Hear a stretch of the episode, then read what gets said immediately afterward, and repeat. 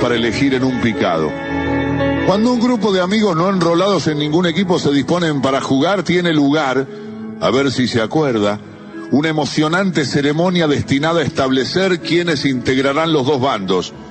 Generalmente dos jugadores se enfrentan en un sorteo o pisada y luego cada uno de ellos elige alternativamente a sus futuros compañeros. Se supone que los más hábiles son elegidos en los primeros turnos, quedando para el final los burros. Poca gente ha reparado en el contenido dramático de estos lances. El hombre que está esperando ser elegido vive una situación que rara vez se da en la vida.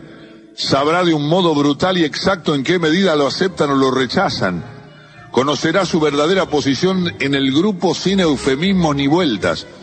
A lo largo de los años, muchos futbolistas advertirán su decadencia conforme su elección sea cada vez más demorada. Manuel Mandev, que casi siempre oficiaba de elector, observó que las decisiones no siempre recaían las suyas sobre los jugadores más hábiles.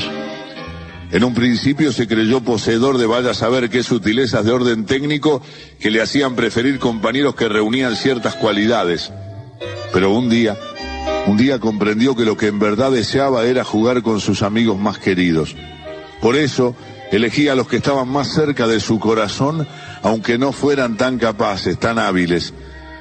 El criterio de Mandev usted pensará que es apenas sentimental, no, es también estratégico porque uno juega mejor con sus amigos. Ellos serán generosos, lo ayudarán, lo comprenderán, lo alentarán y lo perdonarán. Un equipo de hombres que se respetan y se quieren será invencible. Y si no lo es, dígame la verdad. Más vale compartir la derrota con los amigos que la victoria con los extraños o los indeseables.